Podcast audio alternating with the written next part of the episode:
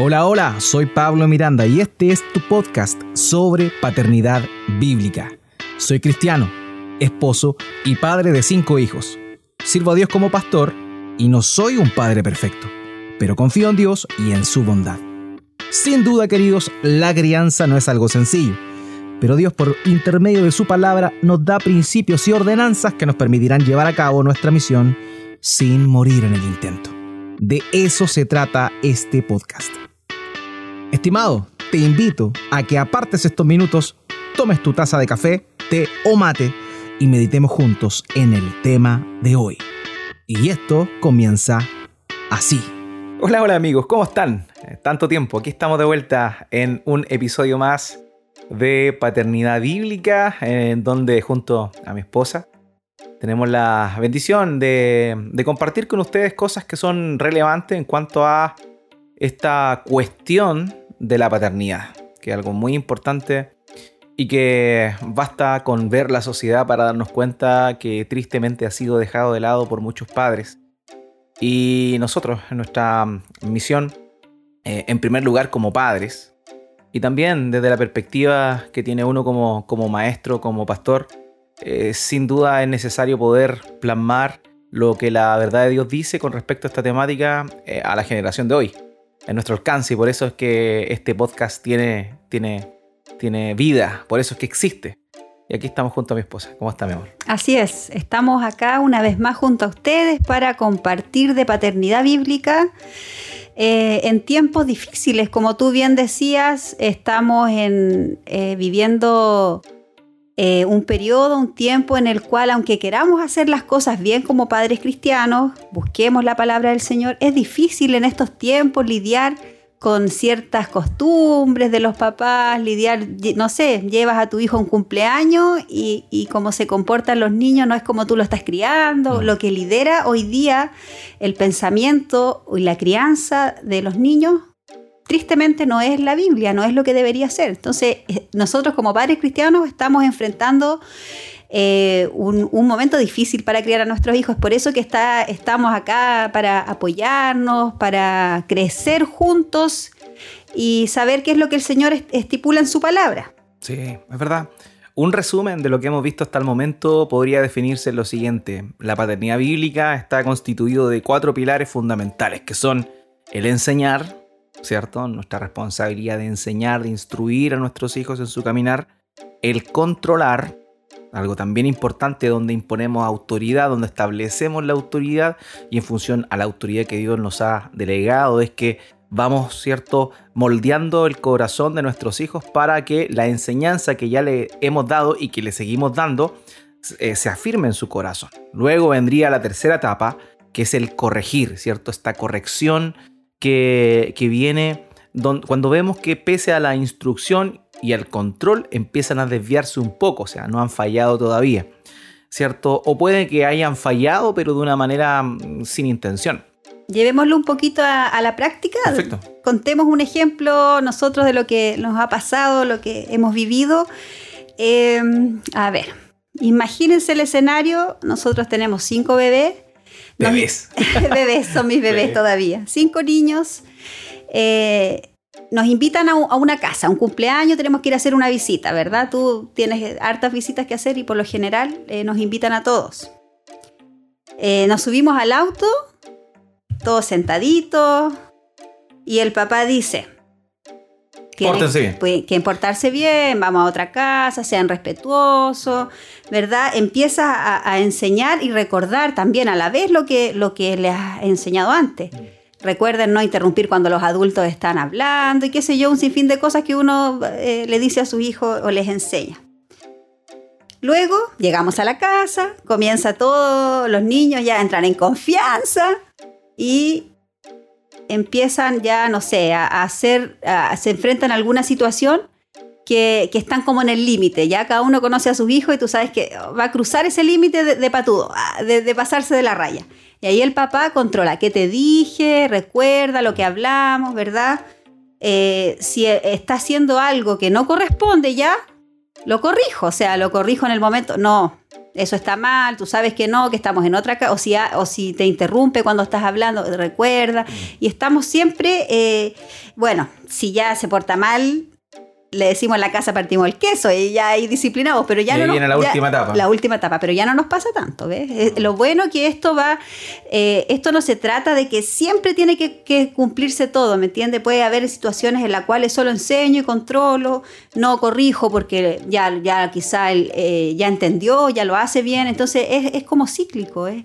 Eh, vamos pasando de una a la otra y es importante saber de que a pesar de que tomemos la disciplina, puede ser que tengamos que volver a enseñar lo que ya enseñamos.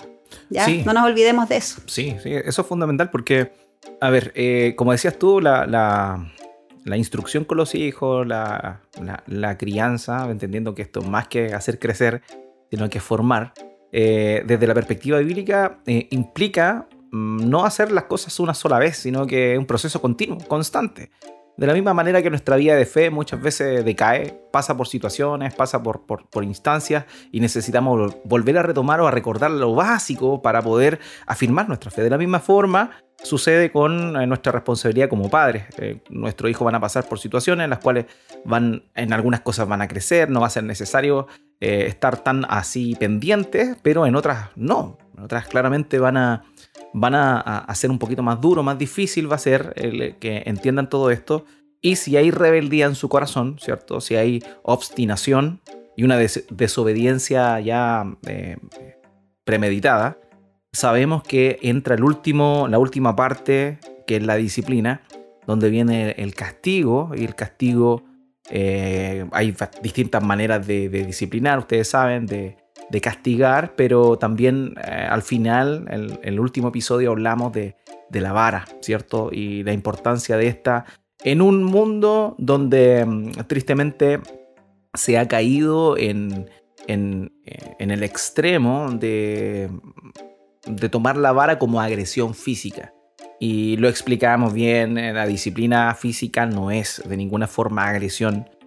Tiene que ser tomada con mucha sabiduría, hay que causar dolor, pero el dolor no es un dolor destructivo, sino es un dolor a la memoria de los pequeños. Y eso es lo que vimos, ese es el paradigma bíblico. Estas cuatro, estas cuatro, digamos, esquinas de este cuadrado perfecto de la paternidad bíblica, enseñar, controlar, corregir y disciplinar. Y eso es lo que, bueno, vamos a estar continuamente revisando, repasando y aplicando. Pero el día de hoy muchos padres cristianos, ¿cierto? Se ven un poco mm, más influenciados por la cultura que por la propia Biblia. Y hoy existen maneras o métodos métodos de, de crianza que son que nacen desde la psicología y que tienen una apariencia de bueno, sin embargo, en el fondo no son tan buenos. No son tan buenos. Y es un poquito lo que queremos abordar en este episodio, hablar de lo que se conoce como la disciplina positiva. Es muy común hablar en nuestros tiempos de disciplina positiva. Hay muchos gurús de la disciplina positiva Está de moda. está de moda, porque honestamente no es malo. Hay que partir siempre desde esta premisa que el apóstol Pablo le escribe a los tesalonicenses, escudriñenlo todo, retengan lo bueno. O sea, nosotros eh, no vamos a satanizar todas las cosas que propone la disciplina positiva. Hemos estado revisando material, escuchando cosas y lo cierto es que hay muchas cosas que son súper importantes y que la crianza bíblica también las tienen. Y digamos, están ahí en, en sintonía con lo que la palabra de Dios dice. Por tanto, no vamos a satanizar de ninguna manera la disciplina positiva. Sin embargo, hay eh, cosas que son negativas de la disciplina positiva y creo que es necesario hacer atención a eso. ¿Por qué?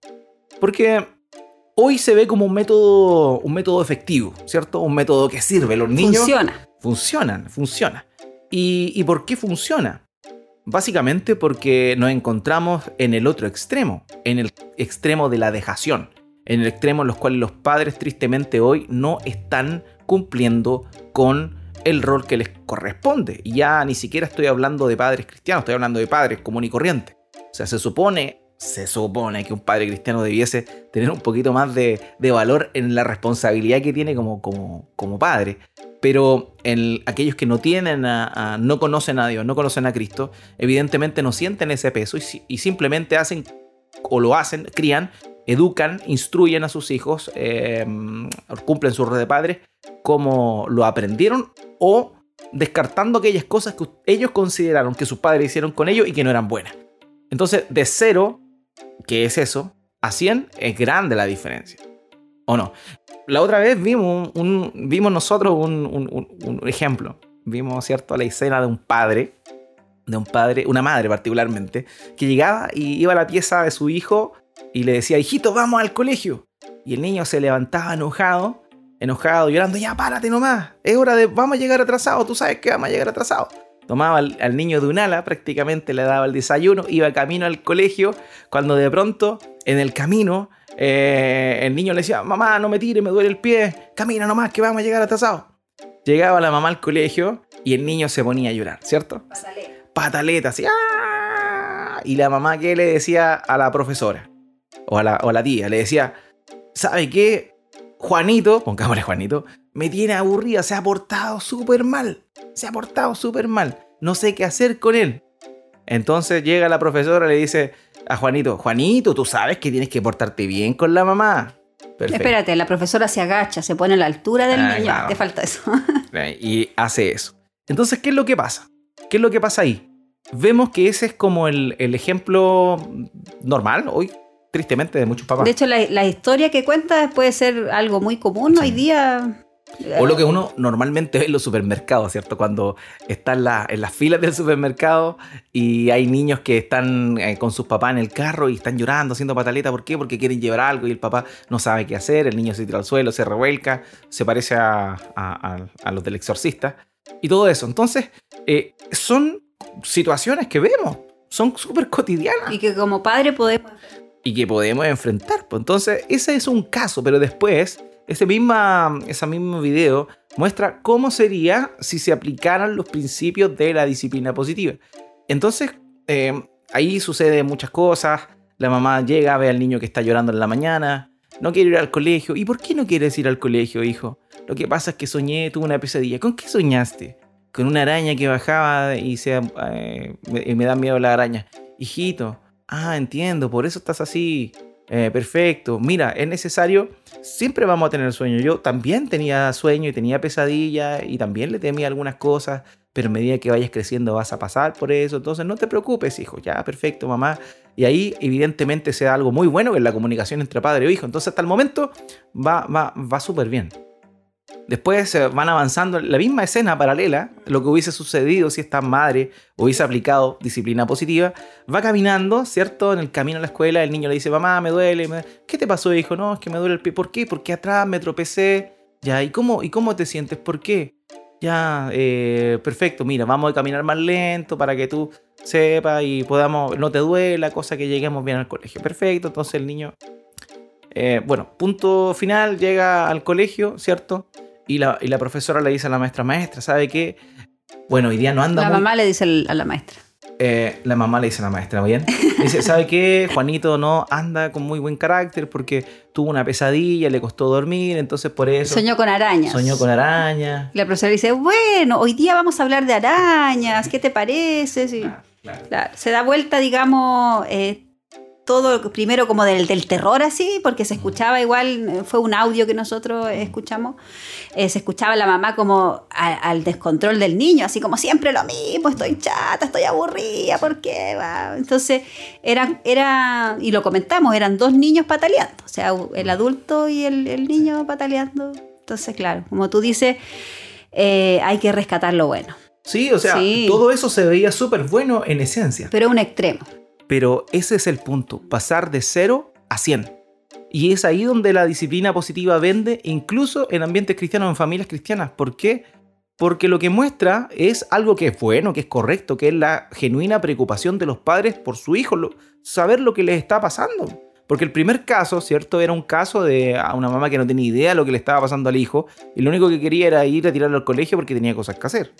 Mientras que el segundo caso obviamente nos muestra esta misma mamá, pero con otra actitud, una actitud más preocupada de, su hijo y de su corazón, lo que está pensando, lo que está pasando. Entonces está bien eso, si no es malo, es súper positivo.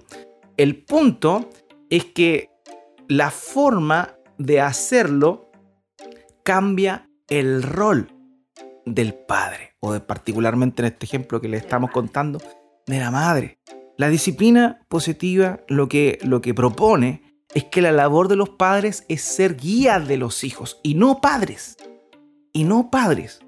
Ciertamente tenemos una labor como guías, pero no olvidemos que Dios nos delegó a nosotros la autoridad de ser padre. Dios delegó la autoridad del Estado, ¿cierto? Dios creó el Estado y eso es un tipo de autoridad. Dios creó a la iglesia y ese es un tipo de autoridad.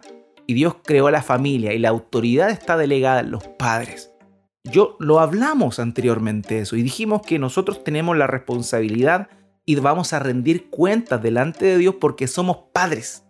Entonces nuestros hijos necesitan padres, no guías. Aunque dentro de nuestra misión de padre les vamos a guiar.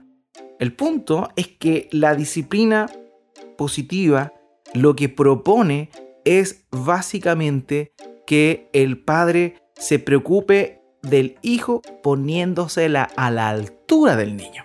Y eso es lo que, lo que, lo que decías tú.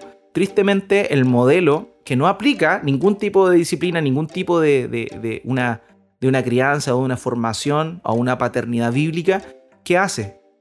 Se pone al nivel del niño, ¿cierto? Un papá niño, una mamá niña, poniéndose al nivel del niño, los dos pataleando, los dos sin ningún nivel de comunicación. Y si lo llevamos hacia la, a la práctica, uno se encuentra en situaciones, no sé. Si tú, ves un niño de, no sé, 3, 4 años que no come verduras, mm. ¿no? Y la mamá te, puede decir, no, es que no come porque no le gusta. Entonces ahí tú dices, pero ¿cómo? Tú que estás guiando, que, está, mm. eh, que, eres la persona que está a cargo de la salud del niño, o sea, si no come verdura, no, es que no, no come verdura. Y, y ahí es porque están a la misma altura, ¿te das cuenta? O sea, cómo no está su rol de, autoridad, que es la que Dios le delegó. Sí, eso, bueno, sobre todo en, padres que conocen al Señor. Muchos ejemplos que vemos hoy día. Responsabilidad. Tenemos esa responsabilidad de, de cumplir con aquello. O sea, somos padres, somos padres. La disciplina positiva, que pueda estar influenciando tal vez, lo que hace decir tú eres un guía pero tú no tienes una autoridad superior sobre el niño. ¿Ya? Y ese es el punto, el principal error, digamos, que tiene esta, mm, esta postura o esta forma de crianza, que es la disciplina positiva. El padre es un guía, no un padre. Por tanto, no tiene una autoridad como la debiese tener. Ahora, no olvidemos que hay una gran diferencia entre, ser, entre tener autoridad y ser autoritario. Son cosas distintas. También lo vimos. También lo Cuando hablamos de, la disciplina. Exactamente. Pero más allá de eso, eh, es relevante de verdad entender, que somos padres. Y nosotros somos quienes vamos a guiar a nuestros hijos. Son ellos los niños. Y nosotros los adultos. Por tanto, lo que nosotros tenemos que hacer es prepararles a ellos para que lleguen a ser adultos.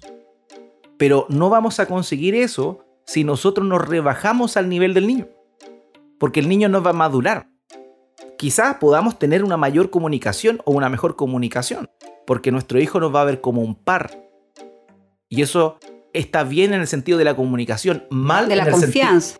bien en el sentido de la confianza y de la comunicación, pero mal en el sentido de que tengas que rebajarte para, para, para parecer un amigo más que un padre.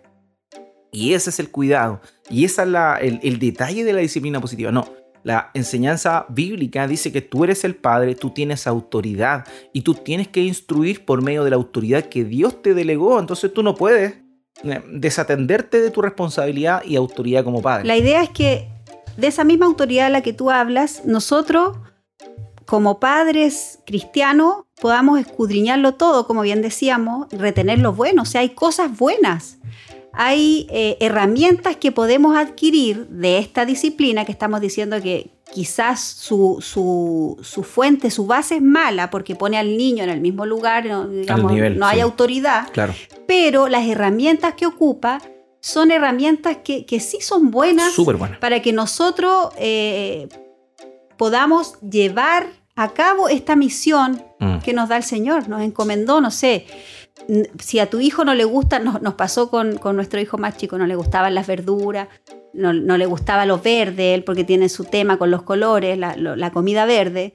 Eh, se la molíamos, ¿verdad? Se la mezclábamos, se la dábamos envuelta, ¿no? O sea, hay formas de, también conciliar y, hacer todo esto ameno.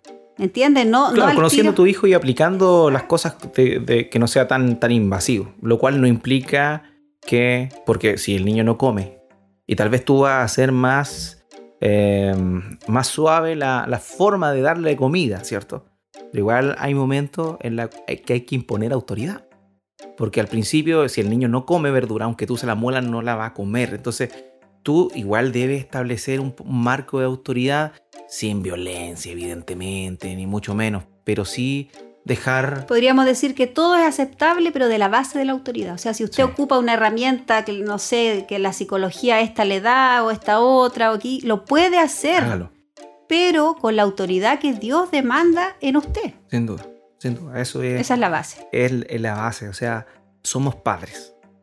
Guiamos, pero nuestra labor no es ser simplemente un observador y un guía que ayuda al niño a desarrollarse de una buena manera. Como desde afuera, así es como... Y, también decíamos que esto daba resultado, ya que está de moda, todo, pero es, es una, una gloria pasajera, un resultado pasajero, porque a futuro, o sea, vemos hoy día los hijos de 35 años, 40 años viviendo en la casa, ¿Me entiendes? Porque no, claro, y los papás eh, facilitándole todo y todo.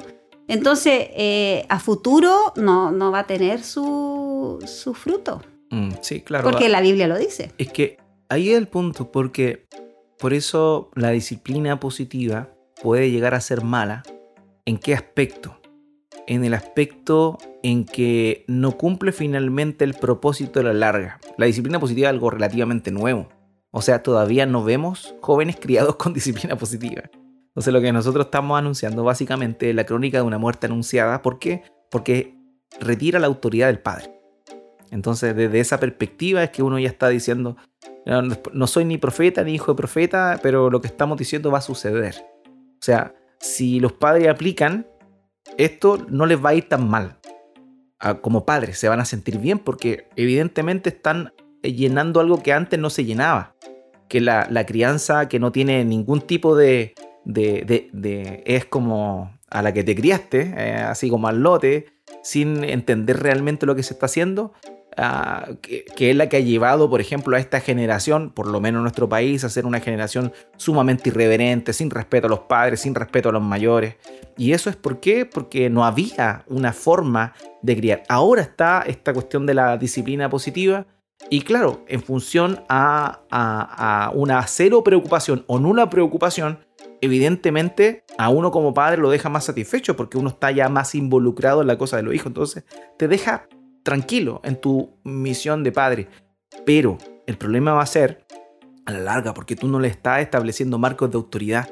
Y establecer la autoridad es principal. ¿Por qué? Porque todo el desarrollo sociológico de tu hijo va a ser o tu hija va a ser en función al concepto de autoridad, va a llegar una empresa donde va a tener un jefe que es autoridad, siempre. Entonces, si no conoce la autoridad, el jefe no va a llegar y va a decirle, eh, eh, ya, eh, esto, ¿cómo lo harías tú? y no, el jefe quiere resultado porque así es el mundo. Entonces, claro, tú puedes ayudarle ahora y te vas a sentir bien como padre, pero va a llegar al mundo real donde la vida no es así y evidentemente va a ser un fracaso. Entonces, ahí está el punto. Entonces, lo que queremos hacer es decir, porque la paternidad bíblica se le conoce hoy popularmente como el antiguo paradigma. El antiguo paradigma que era enseñar, controlar, corregir y disciplinar, pero eso es lo que la Biblia dice. Pero eh, el, nuevo paradigma, este de la disciplina positiva, propone cosas que no son tan buenas. Y quiero apuntar, y vamos a conversarlo, ¿cierto? Algunas cosas de manera breve. Una de, las, de los puntos más importantes de eh, la disciplina positiva es la enseñanza experimental. ¿Qué significa esto? Que tú como padre eres un guía, pero tú vas a permitir que el niño o niña vaya descubriendo y solucionando sus propios problemas para que se desarrolle psicológicamente como corresponde. Esa es básicamente la premisa que ellos dicen. O sea, una enseñanza experimental. Lo cual no es malo si hay autoridad del padre. Exactamente. Lo encuentro genial. Ese, es el punto. Pero eh, hay un límite. Hay un límite. Vamos a dar un ejemplo de la enseñanza experimental. Eh, lo hemos conversado con, con, con, Coté antes. Eh, el típico ejemplo. en el sur, porque nosotros estamos en Antofagasta, el norte Sí, de Chile, no y aquí no llueve, pero en el sur llueve mucho, ¿cierto? Y en invierno, de pronto, eh, ¿cómo sería la disciplina positiva para enseñarle a un niño que tiene que em, Usar paraguas. paraguas? Este es el ejemplo. Está lloviendo Puerto Mona, truena así. todo el día. Y está lloviendo arduamente y de pronto, hijo, vamos al colegio. Perfecto, entonces tú llegas y le dices, a vamos. Entonces el niño va a llegar y va a salir así. Entonces el niño se va a mojar. Entonces el padre, ¿qué le va a decir? Eh, hijo, ¿cómo, cómo, cómo estás? ¿Qué, qué, qué, qué nos pasó? No, mamá, nos mojamos. Ay, nos mojamos. ¿Y es bueno estar mojado? No, porque nos podemos, me puedo resfriar. Ah, entonces, ¿qué harías tú para no mojarte? Y ve el niño, ve el paraguas. Ah, me pondría paraguas. Eso, Juanito. Dale con Juanito. Juanito, eso es. Entonces, a la próxima vamos a usar paraguas. Perfecto. Entonces, ¿qué pasó? Aplicaste disciplina positiva porque le ayudaste al niño a descubrir que para no mojarse y eventualmente resfriarse, tiene que usar paraguas. Yo me pregunto, ¿cómo le enseñas que no tiene que meter los dedos al enchufe? Ah. le da la corriente. ah. Bueno, es que ahí estaríamos caricaturizando porque la- la- el, el foco de la disciplina positiva en cuanto a la enseñanza experimental es que obviamente uno le va a enseñar de esa forma aquellas cosas que no ponen en perjuicio la salud, la integridad y la vida del niño. Entonces, ¿Viste? sí, Tiene sentido si no es tan loco. claro. Si el, el tema es su base. Entonces, al final, bueno, nosotros veíamos esos dos ejemplos que, que contaste tú al principio y los dos eran dos extremos, o sea, no había nada central. Nosotros estamos hablando de, de poder ser equilibrados en ese sentido. Sí, sí o sí con la base de la autoridad, pero ser equilibrado, o sea, no satanizar todo, como tú bien decías al principio, que eso es poco sabio. Sí, es poco sabio, pero también, insisto, tiene sus cosas negativas y tenemos que tener ojo, escudriñarlo todo, retener lo bueno. Así que la, la- enseñanza experimental en ese aspecto eh, eh, no necesariamente es positiva. ¿Por qué? Porque tiene una contraparte bíblica. La Biblia no enseña la enseñanza experimental. La Biblia enseña la enseñanza teórica práctica. O sea, vemos nosotros que los padres le instruyen a sus hijos lo que no deben hacer. Y aquí vamos a hacer un paralelo con Dios, como Dios nos enseña. Dios, cuando da el decálogo, los diez mandamientos, dice, no hagan esto, no hagan esto otro, no matarás, no adulterarás, no dirás falso testimonio. Todas esas cosas dice, no lo hagas, no lo hagas. Si Dios hubiese aplicado disciplina positiva, hubiese, eh, lo haría de esta forma, apliquémoslo así. Llega eh, alguien, asesina a otra persona, la mata, eh, la sociedad lo castiga, digamos, lo, lo- aparta y lo trata como alguien peligroso, ¿cierto? Entonces Dios le diría, ah, ¿te das cuenta? Ahora estás segregado de la sociedad porque mataste. Entonces no mates. ¿Se da cuenta lo ridículo que puede llegar a ser? El concepto de ordenanza, de una enseñanza teórica y práctica en virtud de la sabiduría es necesaria. Es necesaria. Tú no le puedes enseñar, o sea, tú debes enseñar a tus hijos, hijo, eh, vamos a salir, está lloviendo, pongámonos el paraguas para que no te mojes. Porque si tú sales de la otra premisa, claro, vas a tener un vínculo mejor con tu hijo, van a conversar y eso es buenísimo, pero el problema es que tú le estás diciendo, dando un mensaje, que tiene que experimentar para aprender. Experimentar para aprender. O sea, ya cuando tenga 15 años eh, eh, y quiera experimentar probando drogas, marihuana o alcohol, eh, total, tú le, no va a tener problema porque sabe que tiene que probar y experimentar para aprender. Entonces yo me pregunto, ¿cómo un papá eh, aplicando disciplina positiva en 15 años más? Por eso mijo, digo, resulta a corto plazo. le va a decir, eh, hijo, ¿cómo estás? "Ah, con el hachazo. Ya, ¿por qué? ¿Te sientes bien? ¿Te sientes mal? No me siento mal. "Eh, ¿Y te gusta sentirte así? No. Ah, entonces no. ¿Qué tienes que hacer? Y el niño le va a responder, al joven le va a responder, "Eh, no, no tengo que fumar marihuana. ¿Te das Y seguramente con eso no lo va a hacer más. eh, claro, entonces aquí es donde tenemos que entender, la sabiduría bíblica enseña eso. Por ejemplo, nos encontramos en el libro los Proverbios cuando el, los primeros capítulos del libro Proverbios es Salomón explicándole a su hijo que tiene que obedecer la ordenanza de su padre y la instrucción de su madre. ¿Para aquí Para que le vaya bien. Entonces, ¿por qué? Porque la enseñanza teórica práctica es la enseñanza que propone Dios y propone la Biblia. Tú no puedes decir experimenta y aprende de tu error. No, tú vas a decirle abstente de esto, no lo hagas. ¿Por qué? Porque va a tener consecuencia. Ahora, si no hace caso a la instrucción, comete el error, el pecado y empieza a vivir las consecuencias, va a aprender a la mala pero tú ya le advertiste. ¿Cuánta, usted que está oyendo esto, no sé, tal vez cuántos años tenga, cuántas cosas no caíste porque tus padres te lo prohibieron? O porque lo viste de, tus hermanos o, de tus primos. Viste, que ¿Cuántas cosas tú te evitaste por aprender de la sabiduría de otros, que otros cayeron? Y que no fue necesario que tú cayeras para poder aprenderla. Entonces aquí donde el tema de la enseñanza experimental se no, no, tiene sentido.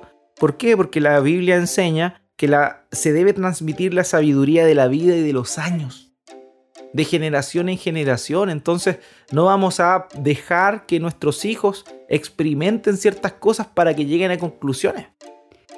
El mismo ejemplo tenemos dentro de la iglesia, o sea, las mujeres aprendemos de las mayores. Claro, Nos enseñan a ser buenas esposas, a ser buenas madres. Entonces, eh, claro, es, ese es el modelo teórico práctico el que nos enseña las escrituras y debemos seguirlo. Y nos da la sabiduría de otras personas que lidiaron con eso. Que lidiaron con eso. Tenemos ahí el, Proverbios capítulo, capítulo 6, 7, donde habla del joven que tenga cuidado con la mujer extraña. Y le dice, no te vayas con la mujer extraña. O sea, le está diciendo. Pero en disciplina positiva, hijo, eh, déjalo. Ve y cuéntame cómo te fue. ¿Cómo te fue? claro, entonces eso, no, quiere, no quiero caricaturizar, pero de verdad, eh, aplicando eso a este tipo de conceptos, la verdad es que vamos a llegar ahí. Entonces debemos entender esto. Es buena la disciplina positiva para quién? Para quienes no hacen ningún tipo de esfuerzo por criar a sus hijos y los tienen totalmente desatendidos, ¿cierto? O sea, de cero, de, de, ese ejemplo que mostrábamos, al ejemplo de la mamá que ya se preocupaba, se, se daba cuenta que su hijo tenía miedo a la araña y todo eso, claro, súper bien. Pero si lo comparamos con el modelo verdadero, que es el modelo de Dios, no tiene punto de comparación. Y ese es el punto. Va a depender mucho de qué comparas. La disciplina positiva va a ser buenísima, pero si la comparas con una crianza anárquica con tu hijo, o sea, si está realmente así como no hay ninguna autoridad, claro, evidentemente la disciplina positiva es la solución para, tu crianza con tu hijo. Pero el modelo divino no puede ser comparado o equiparado con la disciplina positiva. Porque si algo da da realmente eh, resultados es enseñar, controlar, corregir, disciplinar. Y para eso, tener diferentes herramientas que hoy día nos ayudan, poder usarlas, eso maravilloso. Como mamá tenemos que ser sabias, conocer a nuestros hijos, saber yo, nosotros que yo, por ejemplo, tengo cinco, cada uno de ellos es distinto uno ocupa diferentes métodos con cada uno de ellos. O sea, sé que a alguno le gusta más eh, entiende más por, la, por la orden. Esto, hijo, eh, otros no, tienes que irle haciendo como el caminito, como se dice. Entonces, uno, eh, uno tiene que en estos tiempos ser sabia, ser sabia, absorber como esponjita lo bueno, pero siempre con la base que nos entrega nuestro Señor. Sí. Eso es. Y esto, como decías tú, estas cosas, podemos traer muchas cosas buenas y que vamos a aplicar, evidentemente, en nuestra instrucción, en nuestra paternidad bíblica. Tenemos que dar a nuestros hijos enseñanzas claras, ¿cierto? Tú dabas el ejemplo del, del, auto cuando íbamos a otro lado. Nosotros le decíamos a nuestros hijos, pórtense bien, pero explicábamos qué significaba pórtense bien no interrumpan cuando los adultos están hablando. Conversábamos. Exactamente. Entonces íbamos definiendo. La enseñanza tiene que ser clara. Y eso es Y, ay, me olvidé decir que controlar acuérdense de, esa mirada así de fuego. cuando como están en los memes, la, mirada de la mamá. Así eso es parte del controlar también cuando estás en otro lugar. claro, claro que sí. También tratar, tratar a los hijos con respeto, evidente. O sea, uno los, los trata con respeto y con el ejemplo. Pero eso no significa que me rebaje el nivel del niño. Porque yo soy el adulto, él es el niño. También otra cosa positiva, que nosotros como padres reconozcamos nuestros errores, ¿cierto? Desde una perspectiva de un padre déspota que eh, hace esto nomás a un padre que evidentemente pide perdón. Hijo, me equivoqué, te castigué o reaccioné de esta forma, te grito y no debía haberlo hecho. Eso está bien igual.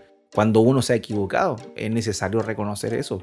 Porque los, los hijos tienen que aprender el arrepentimiento de sus padres. y no Para eso estamos. estamos guiándolos también a eso.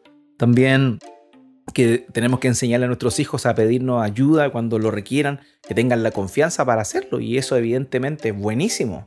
Y, eso se logra justamente teniendo una, buena comunicación. Una sabiduría también como padres. Conocerlos, conozcan a sus hijos. Entender a los hijos. Entonces, todas estas cosas son buenísimas y tenemos que ponerlas en, en, primer lugar, digamos, dentro de nuestra relación con nuestros hijos. Pero no olvidemos, no podemos dejar de lado la figura paterna somos autoridad y enseñamos con autoridad la autoridad que nos delegó Dios. No somos simples guías, somos padres. Así es. ¿Y cuando se ve eso? Eh, eso se ve en, en, un momento de crisis, ya como los ejemplos que contábamos, no sé. Saliste con tu hijo, ya le advertiste todo, le dijiste, pórtate bien, qué sé yo, eh, te llevas bien, conversas con él, vas jugando con él, tienes eh, eh, en, sintonía perfecto todo. Y te hizo una pataleta, ¿ya? En público, qué sé yo, hay más gente. Tu reacción va a dejar mucho que hablar porque esa situación puede pasar. ¿Me ¿Entiendes? No, no, no, nadie está libre como padre de una situación no, así. Nadie. Yo aprendí eso. nadie. Pero, ¿cómo reaccionas tú? ¿ya? ¿Cómo reacciona? Como adulto, como niño. Exacto, y ahí se va a ver qué tipo de, qué tipo de, base tienes, o sea, la del mundo, que es la que estamos, o, la del Señor, que es la que hemos visto durante todos los podcasts pasados. Sí. Uy, y otro detalle que, se me estaba yendo. No, que no se te vaya nada. La idea es que no se vaya nada, pero que se me estaba yendo en cuanto a algo negativo o el lado E de la disciplina positiva, es que este intenta eliminar casi absolutamente el castigo. Y esto es preocupante, de verdad que es preocupante porque contrarresta todo lo que la escritura dice en cuanto a la responsabilidad de los padres, entendiendo el castigo físico como el último recurso para traer de vuelta a nuestros hijos que están en rumbo a la rebeldía deliberada. Entonces eso también, o sea, eh, muchas cosas suenan bien, suenan bonitas, pero en el trasfondo, eh, en el fondo, esto intenta de alguna manera eliminar el castigo y hacer al niño responsable de sí sin que tú tengas que asumir tu rol como padre y como agente de autoridad. Entonces te quita la, posibilidad. de autoridad no, no lo menciona, o sea, realmente no existe. no existe. Sí. Entonces, si, si sacamos el castigo físico volviendo a entender que es el último recurso, the last resort, el último recurso cuando nuestros hijos están descarriando la rebeldía, una rebeldía deliberada. Aquí nosotros de ninguna manera estamos pues, promoviendo el castigo físico, no, de verdad que entendemos al igual que como sucede en la iglesia, la disciplina en la iglesia es el último recurso luego de que se ha llamado al arrepentimiento a la gente hasta el cansancio, el último recurso es eh, la, excomunión de la iglesia, la excomunión de los santos, eso. De la misma manera, el castigo físico, la disciplina física es el último recurso para que nuestros hijos no caigan en rebeldía y no se pierdan. Y lo hemos visto anteriormente, no es algo que, que nosotros estemos fomentando, como tú decías, sino que lo dice la escritura, o sea, nuestro, nuestro Padre Celestial nos demanda en situaciones, como bien decíamos, como último recurso, aplicar la disciplina. Exactamente, aplicar la Así que este, esta disciplina positiva sería completamente en contra de lo que nos dice el De aquello, claro, claro. Entonces, ojo querido, si usted es cristiano, aprenda paternidad bíblica. Y, y asuma o adquiera estas herramientas positivas que propone este tipo de crianza, la disciplina positiva. Sea humilde, con un corazón humilde. Hay que, lo, bueno, lo bueno es que imitarlo. Yo siempre intento asumir eso. A veces la gente tiende a satanizar todo. No, no, no. Los extremos. Lo bueno hay que rescatarlo. Lo malo se desecha y se opone a uno. Pero lo, lo bueno hay que rescatarlo. Y esas cosas positivas que tiene esto es necesario apuntarlas y poder ponerlas en ejercicio dentro de nuestra paternidad. Paternidad bíblica. Paternidad bíblica. Entonces, no olvidemos, no hay nada, nada, queridos, nada se puede comparar a enseñar, controlar, corregir y disciplinar el modelo de Dios. Así es. El modelo de Dios. Y en función a eso, es que hacemos un breve adelanto de lo que va a ser los próximos episodios de Paternidad Bíblica, donde vamos a pasar de la teoría a la práctica. Vamos a estar viendo ejercicios muy prácticos en cuanto a nuestra responsabilidad como padres. Eh, Dios nos ha dado esta autoridad y esta responsabilidad y nosotros tenemos que desarrollar a nuestros hijos, ayudarles a su desarrollo como padres con autoridad, eh, pero en todas las áreas. Hay muchas áreas en las cuales tenemos que estar preocupados. Un padre debe preocuparse cómo están alimentándose sus hijos, cómo están creciendo, cómo se están desarrollando físicamente. También el padre tiene que estar, los padres, no los padres tienen que estar preocupados de su integridad espiritual. Así es. Tenemos que ir desarrollando de una manera integral a nuestros hijos. Exactamente. Entonces, lo que comen para su crecimiento pero físico, pero también lo que están, cómo están alimentándose espiritualmente. Lo que aprenden. Es nuestra responsabilidad. Lo que absorben. Lo que absorben, lo que aprenden. Y cómo nosotros vamos a eh, ayudarles a em, estar en el mundo sin ser parte del mundo. No olvidemos eso, mire. Nuestros hijos no son cristianos. Dios no tiene nietos, Dios tiene hijos. Y si ellos no han no se han arrepentido de sus pecados y no han creído en el Evangelio realmente, comprendiendo la magnitud de sus pecados, nuestros hijos no han nacido de nuevo. Por tanto, nuestra primera misión como padres en cuanto a su bienestar espiritual es ser evangelistas. Nuestro terreno más fértil como evangelistas es nuestros nuestra casa, quienes nos rodean. Sin duda. Entonces, eso es lo primero, pero también es necesario que podamos ver eh, que podamos comprender cómo es que debemos vivir con eso. Debemos vivir y mostrarles cómo eh, un cristiano debe vivir, aunque ellos no lo sean, pero hay que apuntar hacia allá. Hay que apuntar hacia allá. Y es parte de nuestro testimonio como padres cristianos. Sí, sí. Si queremos dejar un legado, queremos que nuestros hijos, eh, como bien decíamos, ¿Qué vamos a dejar? ¿Qué vamos a dejar? ¿Qué vamos a dejar? Y, por ejemplo, ¿qué vamos a dejar ver a nuestros hijos y qué no vamos a dejar ver a nuestros hijos? Hoy hay una cuestión como súper extremista en cuanto a esto. Por ejemplo, estoy, solamente estamos contando algunas cosas de lo que vamos a estar conversando más adelante. Eh, ¿Qué series pueden ver nuestros hijos? ¿Qué series no pueden ver nuestros hijos?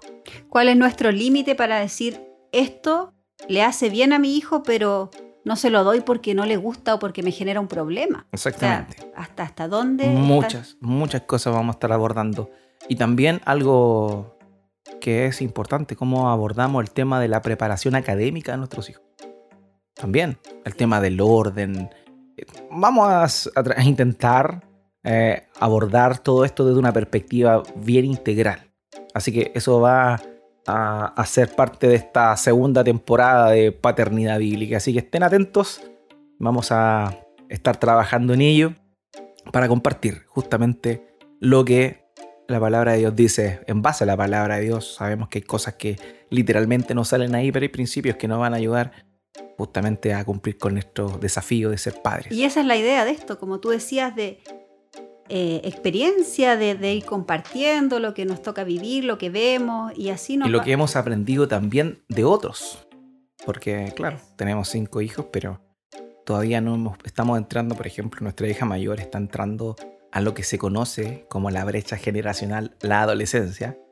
pero mm, hay padres que ya pasaron por esto, personas que ya pasaron por esto y uno también adquiere sabiduría de estas personas para poder em, poner en práctica. Entonces, eh, todo esto desde una perspectiva amplia, pero por sobre todo bíblica. Así que les animamos a continuar ahí. Compartan. Compartan. Compartan, por favor. Es una forma de, mm, de agradecer a Dios por lo que están aprendiendo, lo que están escuchando, porque si más personas pueden oír, oír esto, vamos a tener una mejor sociedad también. Hay una bendición, llamémoslo, no seamos egoístas. Es nuestro granito de arena. Sí, nuestro granito de arena para, para, este, para este mundo y la generación que viene, el mundo que, que no sabemos. Sin embargo, no se viene muy bueno con esta disciplina el eh, futuro. Sí, es verdad. Así que hasta la próxima. Un abrazo a cada uno. El Señor les guarde, les bendiga. Bendiciones para todos, cariños. Chao, chao. Chao. Bueno, ese fue el episodio de hoy. Que sea de bendición para ti y que por sobre todo que sea útil para que glorifiquemos a Dios por medio de nuestra paternidad. Una paternidad bíblica. Chao, chao.